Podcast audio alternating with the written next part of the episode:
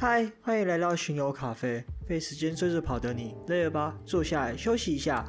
这是我们为你准备的特餐——传难吃人事件内线的正义贝果。我是 Mike，我是 Leo。呃，听过上上一集的观众有没有蹦出什么特别的想法之类的啊？这如果。有对我们 podcast 有什么想法，或者想要跟我们分享的，或者说想要让我们知道的话，其实都可以去那个 Apple Podcast 下面留言。我们有时间的时候都会去看，之后说不定之后的几集 podcast 会有你们的留言出现。嗯嗯嗯，对。之后上一集上一集我们就讲到他们的那个法庭审判嘛，之后他其实后面还有后续，对，就还有下半部。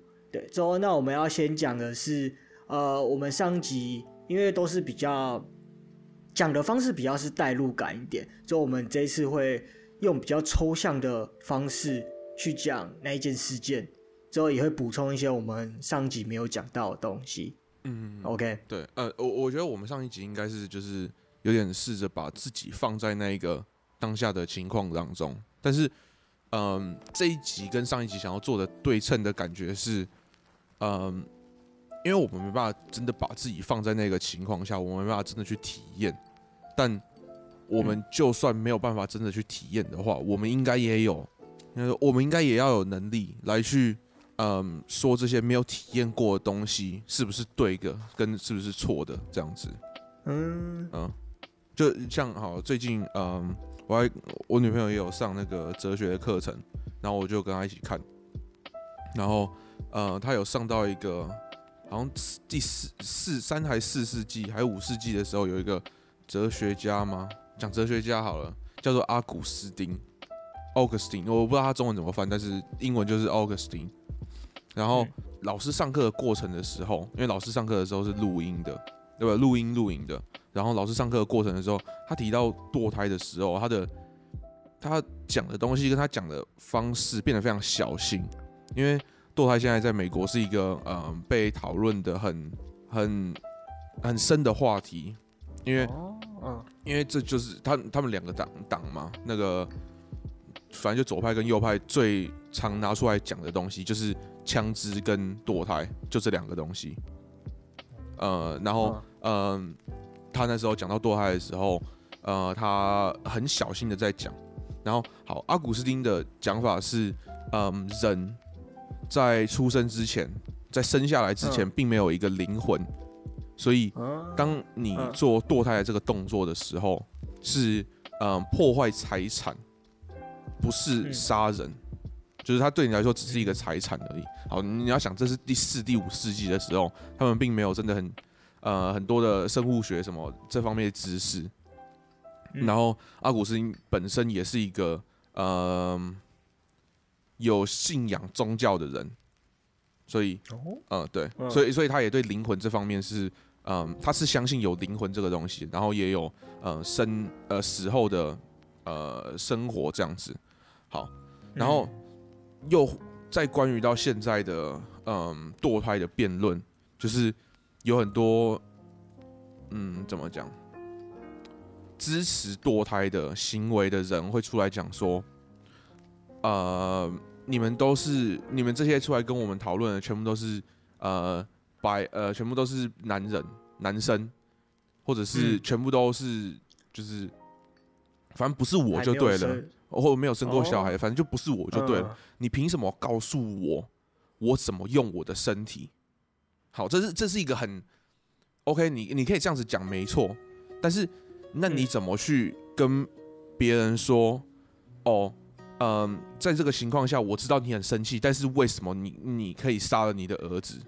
就是有点像讲说，你他也可以用同样的方式来辩论，就说哦，嗯，我叫什么？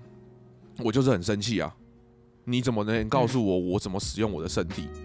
因为讲认真的，也是同样的，就是你你也是杀了一个人嘛，杀了一个小孩，你杀了你儿子也是杀了一个小孩嘛，就看你要对呃。杀人的对错这方面的道这个道德观去做呃考量，就是去去考虑杀人的对错，还是你要考虑说在杀人的时间点的对错？就是在他还没出生的时候，跟在他出生之后杀人到底有没有差？这样子。哦，对，嗯，但是他们都会说，哦，你不知道我是谁，你你不知道我经历了什么，所以你不能告诉我我该怎么样使用我的身体。但是，好好没问题，OK。但是我觉得应该提出一个更，嗯、呃，有道理、更精确的论点，而不是说你、嗯、你不能告诉我，嗯嗯。然后这就有点像是就我们那个时候在讨论的说，嗯、呃，我们没办法跟他们说，或者是我们没办法说出我们当下在船上我们可能做出什么样的行为。因为我们没有体验过，我们根本不知道那是什么感觉，我们不知道会不会是，嗯、呃，会不会你好了，呃，一疯了就他妈直接大杀特杀，我每个都要吃掉，或者是呃，或者是我我变成，嗯、呃，我原本是说我就第一个牺牲我自己的嘛，说不定我变成说，我觉得你们一群都一群人都没用，我每一个都砍死，然后就自己就是我自己活着就好了，就是我们不知道我们有没有可能变成这样子的人。但是他们经历过了，嗯，但是我觉得我们还是有资格跟呃有需要有办法来讨论说，那这个行为在道德价值观上面是不是正确的？我觉得这一个是我们这两集做出来最大的对比，就是好，我们既然不能来体验当下的感受，那但是我们还是应该要有办法，有资格。在道德层面上来，嗯，讨论说，那这样子的行为到底是对的还是错的？因为你没办法体验的东西太多了，然后这样子抽象的思考，跟这样子抽象的，嗯，想事情的方式，呃，是可以帮助你在在其实讲认真的，在任何情况下当中这样子。对我我我觉得我们这两集做的就是，大家假如可以带走一个论点的话。随便听的人什么之类的，嗯，就是这样子，就是就算你没有体验过，你应该也要有资格跟能力说出你在抽象层面，你觉得这件事情是对是错，或者是是什么样的，嗯、对，就是个人的观点啦。对对对对对，因为我觉得你刚才讲的那个有点像是台湾现在一直在吵的什么性侵的那个，我觉得啦，呃，吵什么？什么，就是。就是一就是有些女生会说她自己被性侵之后，有些人可能就是讨论之后，他们就会说：“哦，你没有经历过，你不是被性侵的对象。”哦，检讨被害者了。对，哦、所以你就不能够理解。就是如果拿在台湾，就是拿个比喻来讲，台湾应该就是性侵吧？我觉得啦。嗯，对。那但是我今天没有要讨论，因为我觉得好危险哦。呃，对啊，就是我只是就是、呃、嗯，让就是。观众比较有一个例子可以去想，比较贴近一点的那个感觉。嗯，对啊，就讲认真的就很像，对，只是在嗯，怎么讲，检讨被害者这个这个问题这个题目，嗯，嗯的两边的立场，我自己并不是很了解。我在我在美国那个，我很我知道他们是就是他们两边的立场是什么，然后他们通常会拿出来论点是什么，但是在台湾，我觉得讲真的，这个东西还是蛮出奇的。因为好检检讨被害者，就是哦，你没办法，你不知道当下情况，然后我发生了这些事情，然后你来问我说，那当下真的是这样子吗？我说出来之后，你来问我说，当下真的是这样子吗？这样这样子叫检讨被害者嘛？但是其实问的人只是想知道说，你确定这些你说出来的都没错吗？嗯，我觉得是是有点想还给另外一个人清白，或者是想要真的用理性来处事的时候，嗯，然后会被当成是在检讨被害者，但是，对，每个人说出来的方式都不太一样，然后，呃，被讲被检讨的对象好了，感觉的也都不太一样，所以我觉得这个还还在蛮出奇的，讲认真的，而且也是最近那个谁。鸡排妹的那个什么三十八号树洞也才真的开始讲嘛，对不对？还是之前就有？之前好像比较小嘛。你也不知道，我没有发，好我没有多听，因为我觉得还好。OK OK，好，没什么兴趣。OK，好，就对啊。但是我觉得，呃，很多人会，我觉得你在做这样子抽象的思考的时候，你第一个很有可能被说的，嗯、就是甚至你在问人家说，哦，呃，你觉得你今天这样子被，呃，不要讲性侵啊，被性骚扰好了，你觉得你是不是应该做一点什么东西？就是连你在讲这种评论的时候哦，都很容易被视为你没有同理心。说不定我我我真的只是想保护你说啊，你是不是不应该十一点出门的？好的，就我这这开始很危险的。我讲这个开始很危险的，但是好，我我们就直接讲说，你在抽象层面讲说用理性的方式讲的时候，你有很容易被视为没有同理心。就好，那我呃，呃就是会，也不能说他，我觉得就是他会觉得你没有站在他的角度想，而是以旁观人的角度去想。对对对对对对，就就没有同理，嗯、你没有站在他的位置去想嘛。然后，嗯、我觉得，呃，我们上一集不是有讨论结果论跟义务论吗？对啊，对啊，对啊，这种我这个结果论跟我们做事情的方式的结果论呃不太一样，这个结果论比较像是，不太一样，呃不太一样，这个结果论就比较像是，嗯、呃，这个做事的方式，假如达到的是好的结果的话，嗯，那我就用这个方式去做这件事情，然后这一种方式，特别是效益主义啊，大家反对效益主义，就反对最多的原因就是因为它。看起来并不是一个很有同理心的，嗯、呃，做事情的方式。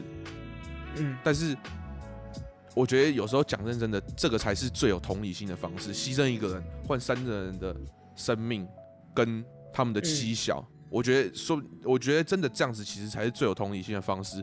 就算我是那个船舱的小孩，或者、嗯、或者那个那个孤儿，我也会觉得说，假如我真的知道。就是效益主义到底是什么东西的话，然后我真的是相信这个东西的话，那我觉得我也会是一个嗯愿意牺牲自己的人，这样子好了。然后，嗯，对，嗯，然后结果论会被说没有同理心，但是我觉得有时候讲认真的那种义务论的东西，才是真的没有同理心的。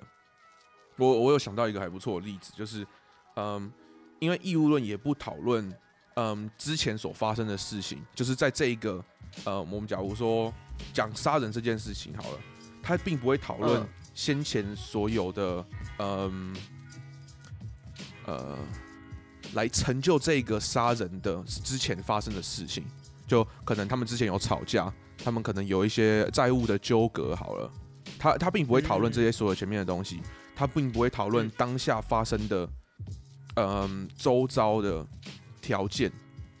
或是因素，对他，他并不会讨论这些。你杀人错就是错。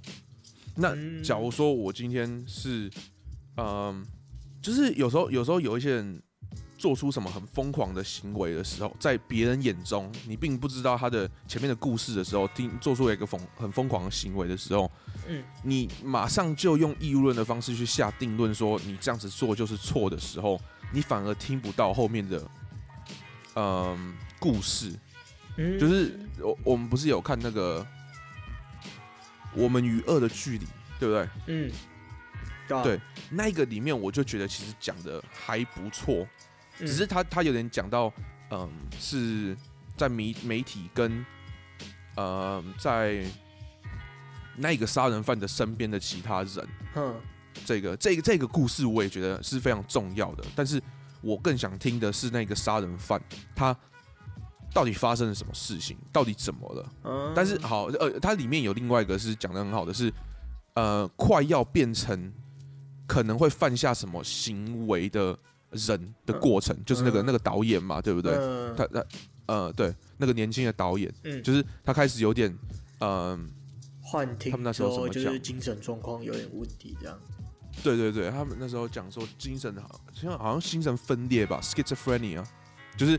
反正就是你精神没你你的你的人和你的灵魂不是合合在一起的啦，这样子讲好了。OK，他他最他最一开始就是发明这个字的时候是这样子的意思，就是你的脑跟你的那个灵魂并没有合在一起，就是分开来了。哦，嗯，呃，就是错乱了，你的灵魂跟你的身体错乱了。好，嗯，对我我觉得他讲的这个就是就是一个很好的东西，嗯，就是你必须要去讨论说，好，前面发生了什么事情，你不不不能说，好，这个行为就是错的，那我就说，嗯，所有杀人的人都要判这个刑，你应该去讨论说，前面可能发生了什么事情，然后慢慢去，呃，慢慢去拆解开来说。引导让人家杀人的理由有多少个，或者是有什么？嗯，这也是另外一个。嗯，我不是不喜欢犯罪心理学，应该说我不喜欢犯罪学。嗯，就是国外有一个叫做 criminology，crimin criminology，criminology。嗯，呃，他就是讲犯罪学，他并不讨论说之前发生了什么事情，他只来讨论说，嗯，好，这个人可能会是一个怎么样的人，他的犯罪行径，他的犯罪手法，他的。嗯，意图他的呃，为什么要做这件事情？就把他这边全部讨论完就好了。他并不会讨论说，好，可能是因为他呃小的时候发生了什么事，可能他因为面临了哪些创伤，就是这个这个我觉得才是最重要。你应该去避免那些创伤，或者是让人更有办法去接受那些创伤，而不是来说哦，这些创伤是必定会发生的，然后发生了之后会出现这些杀人犯或者是嗯受伤的人，嗯，然后。他们做出来的行径，我再去批评这些行径，你懂我意思吗？嗯，对，就是感觉好像是会会是一个对，嗯、呃，之后的被害者，就是那个受伤的人，假如做出什么伤人的事情的话，对被害者会是感觉是很有同理心的，因为他就是受伤了嘛。但是你并没有对那个施，啊、呃、施那个被那个受害，哎不不，哎加害。加害者对、嗯、你并没有那个被那个加害者有有什么嗯同理心这样子，就他因为做了一件坏事，然后他就变成坏人了。哦，对，就是也是换另外一个角度想就对了。对对对，对，算是啦。我嗯，对对对，会算是对啊。啊，因为刚才听你那样讲，感觉义务义务论好像有点狭隘，就是他把自己的范围变很小。就思考的东西，嗯，因为就是变成当下只有讨论当下的那件事情而已。对啊，对啊，而且他也不讨论之后你这个行为可能发生的什么事情。但是我觉得他应该还是有他可以用的地方，我觉得啦。呃呃，当然，当然，当然，当然，世界上一定是需要有这样子，就是有呃。有同理心的人，你讲有同理心的人其实怪怪的。应该说，用这样子同理心的方，纯粹同理心的方式去思考的人，因为我们不能完完全全的理性，因为人就不是这样子的生物嘛。嗯、就是我们不是只有理性而已，我们我们跟动物有差别的地方就是理性，但是我们并不是完完全全的理性，所以我们不能纯粹用理性来考虑任何的东西，考虑所有的东西。所以我们还是需要这样子，就是真的很有同理心的人来。有点像拉住我们理性思考的东西，不要太理性而没有接纳那些，就是我们变得不像人了啦。讲认真的，就是理性到不像人了。对，因为其实说真的，人之所以会这么特别，就是因为我们有同理心。对，我们有感情，我们有同理心。因为我不知道有没有，就是有没有人有听过或知道说，其实，在动物，我们讲动物好了，在动物里面，我们人应该算动物吧？对吧？算算算算算。对，反正就是在动物里面，其实只有少数的动物有同理心这种东西。对，嗯，同理心其实也可以讲成为别人牺牲。对。呃，对，就像我们就讲妈妈好了，对，其实在，在在动物界里面，很少有人会为了同伴也好，或者说为了自己小孩而牺牲掉自己，但是，呃，我们人会就想想自己的就是家人也好，他们有有些可能会为了就是生活可能苦一点之后，也会让你去。读好一点的大学，或读私立大，会想要让你有一个好的出路，这样子。对，嗯嗯嗯。说对啊，对啊，对啊。除了人之外，我记得好像猴子跟大象也有吧？对，灵长类也有，对吧？对，就是跟我们最接近的。对对，好像也有。对。Oh, OK。就小知识啦，这边稍微讲一下。Uh. 对啊，这个，嗯，我忘记我有没有提过，但是同理心跟那个英雄主义还有嗯那个方面非常有相，就是非常相干。嗯，我提过嘛？我好像之前有讲过一点点，对不对？哦，我不知道，我只记得英雄主义而已。好啊、呃，就是英雄主义，就是那种你可以为了别人去牺牲，做一件事情，嗯、就是你不管你自己死活，然后像个英雄一样直接闯出去救他。嗯，这样，呃，可能，呃，可能有一个妈妈，我听我听过比较有名的例子是，呃，有一个妈妈她在推她的婴儿车的时候，她的婴儿车不小心卡在铁轨上面，嗯、然后火车快要来了，嗯。剩好像三十秒什么之类的，剩我们讲一分钟好了，剩了差不多一分钟。嗯，不要三十秒秒好了，三十秒感觉比较我。我觉得我觉得一一分钟了，火车太快了啦。好，剩剩一分钟要到了。嗯，然后就他们不是在月台上面，他是在那种平交道。哦。然后呃，平交道旁边有住人，有住家，有那种呃房子，这是在美国发生的。然后他就冲出来，他就在洗碗，然后看到。然后他就冲出来，然后就马上救那个小孩，要救那个小孩。嗯。然后，呃，他也那个时候什么东西绑小孩在那个椅子上面也拉不掉，然后他就一直想扯那个安全带，呃、不是一一直想扯那个婴儿车，因为卡到那个沟里面，他一直在扯，一直在扯。然后剩最后什么五秒的时候，他自己差点被撞死。嗯。然后最后终于把那个小孩救出来，就是这种牺牲自己生命去救一个与你没有任何关系的人。嗯。这个，这个在演化上面是完全没有任何道理的。你为什么要牺牲自己来去救一个跟你完全没有任何关系的人？哼，就是连任何家庭关系都没有哦，完全的陌生人哦。嗯，你不是可能看到他，你做这件事情，你可能会有什么好处？就在演化上面，这没有任何道理。就是干嘛？为什么？嗯，但是好，之后有一些研究，嗯，发现是其实不是。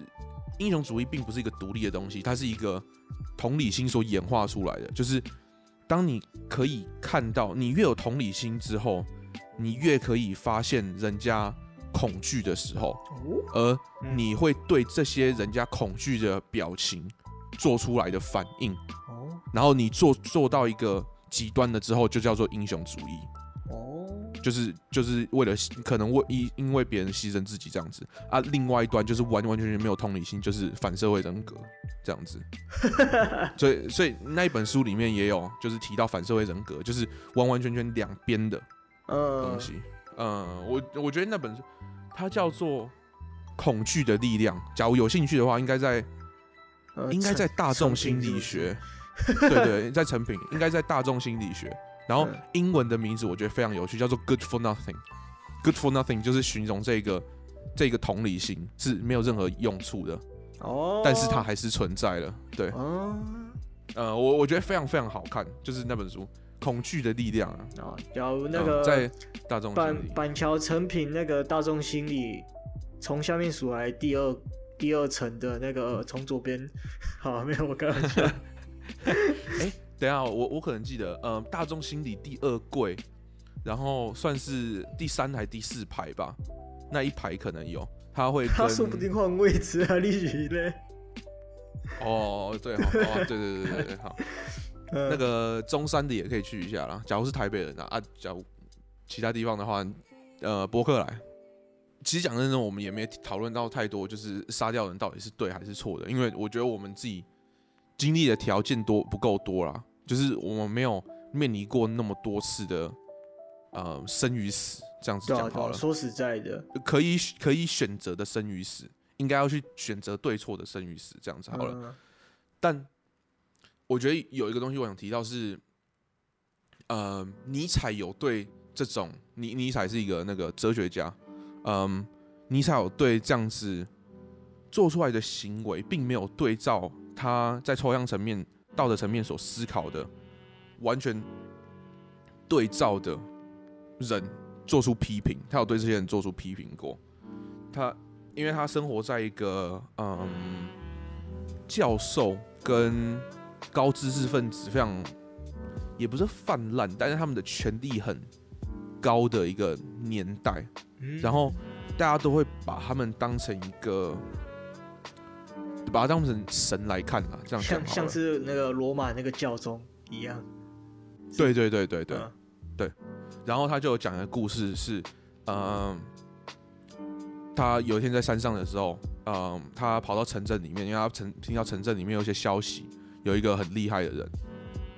跑到城镇里面之后，他发现一群人绕着一个大概只有十五公分的侏罗，但是他耳朵超级超级大，就是他耳朵跟我们讲，嗯，十五公分的侏罗，侏罗是人不是吗？对啊，侏罗是就是很矮的人，就是他是他是讲一个，他不是讲一个真的故事，他是讲一个就是、哦、呃怎么讲寓言故事这种感觉。哦、我想说，干十五公分的球好吧啦。好，他就他就十五公分的侏罗，然后有一个超大的耳朵，嗯，超大多大？呃，跟二十讲二十公分的好不好？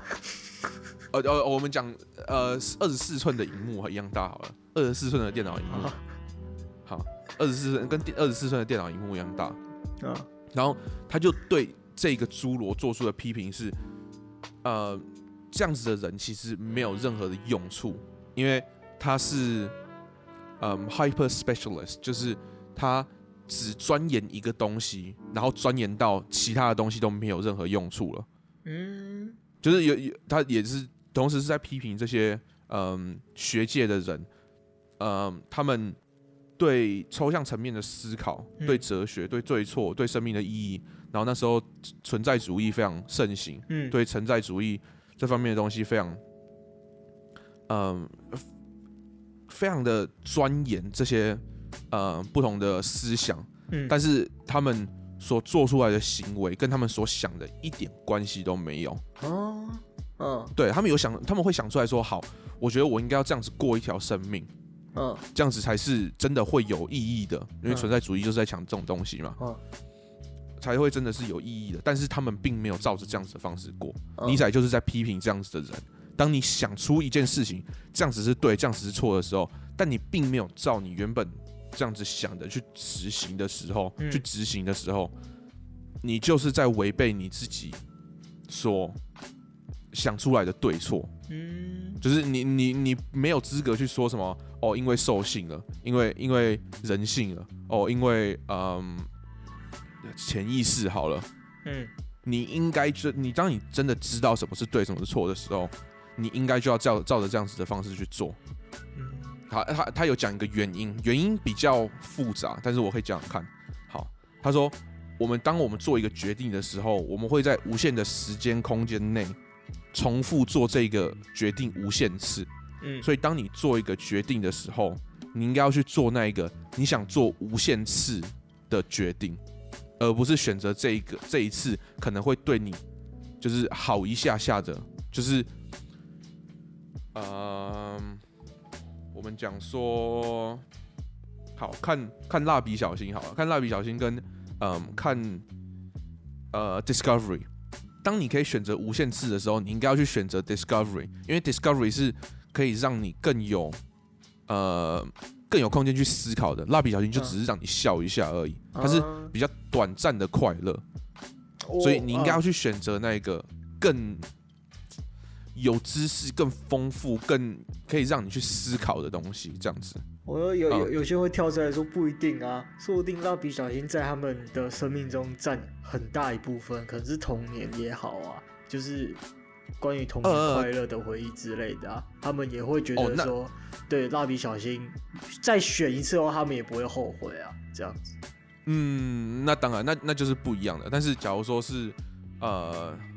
假如说是你，就是是那种搞笑的，对。假如说是我的话，因为我我小时候就不看卡通了，所以嗯，对，你叫我看那些东西，我也不会觉得嗯怎么样，就是我我不会去选择那些东西来看。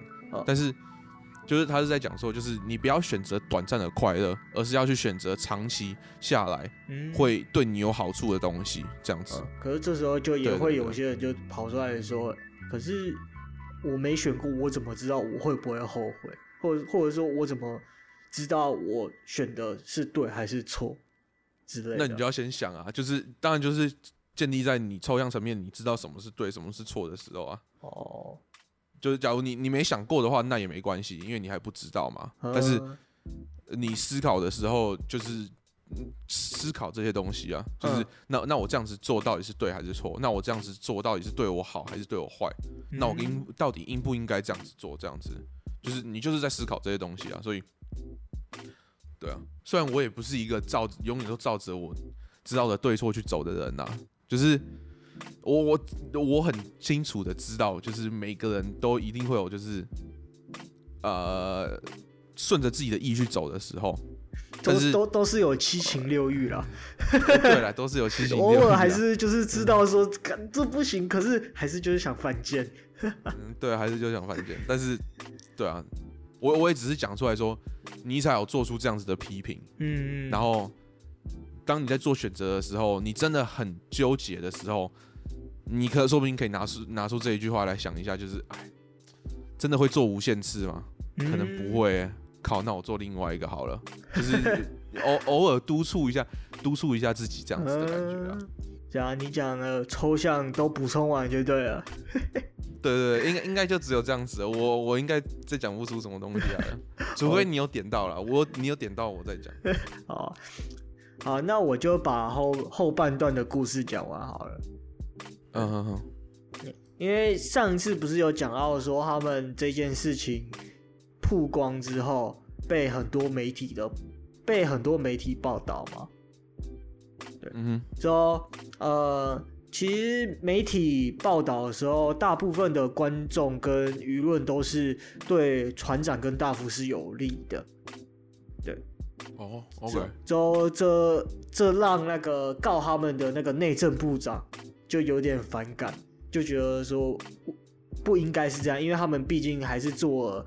做了一件在那时候可能觉得不太 OK 的，就是反正就是讲杀人不太 OK 的事情，就可是民众跟舆论却觉得说哦，这是 OK，感觉好像因为不太好，对，所以他又下定决心就是要让大副跟船长被判有罪，对，所以他又北了，杀鸡儆猴的感觉，对对对对，之后他又去把他们告上了法庭。对，之后他们就又出庭了。可是这次有点不一样的是，这次他们法官表示说他会依照法律做出裁决，就是他用义务论的感觉去判定这件事情，就是不管你说他们前面经历过什么，还是说他们怎怎样的种种原因，他只考虑说这件事情是对还是错。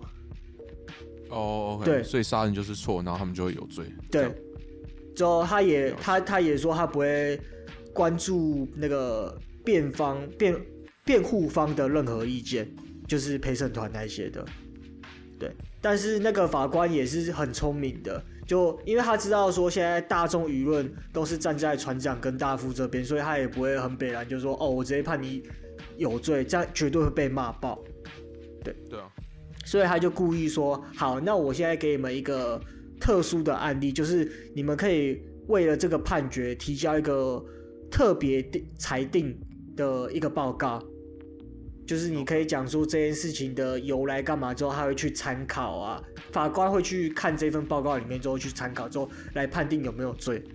对，之后，但是他在他在跟陪审团讲这件事情的时候，他其实身边就已经有一份。”已经提前拟好的那个裁定的那个报告哦，对，OK，对，之后就反正后面就他把这份报告拿出来，就直接判他们有罪。对，嗯、就是也只也只是做做戏，对，就是给一个台阶的感觉。对，嗯，之后他们就那个船长跟大副最后就是被关进监狱，之后被判处绞刑，绞刑好像是上吊吧，我记得，呃、嗯，应该是。我也记得是对，之后听到这边的人应该会觉得 这到底是怎样？他们难得就已经很奇迹的生还了，被救起来，结果现在又要判他们死刑。但也有可能有些人就是站在可能义务论或者说道德上面会觉得说这是应该，因为他们杀人，所以一命换一命的感觉。对，嗯，可是最后最后他们其实没有死。对，原因是对没有被判绞刑，原因是因为法官最后说，他们被判处绞刑的同时，可以给予特赦。就是就免疫他什么宽恕吗？对对对，就是特别宽恕他们。对，哦、对，OK，对，就是他虽然小型，但后面还有夸虎一段小字。假如说你有什么，也是可可以给他们特色就对了。对，所以后来那个内政部长最终只有给出六个月的监禁的判决而已。OK，所以他妈的就是演戏啊！就是对我看完也是觉得，Wait what？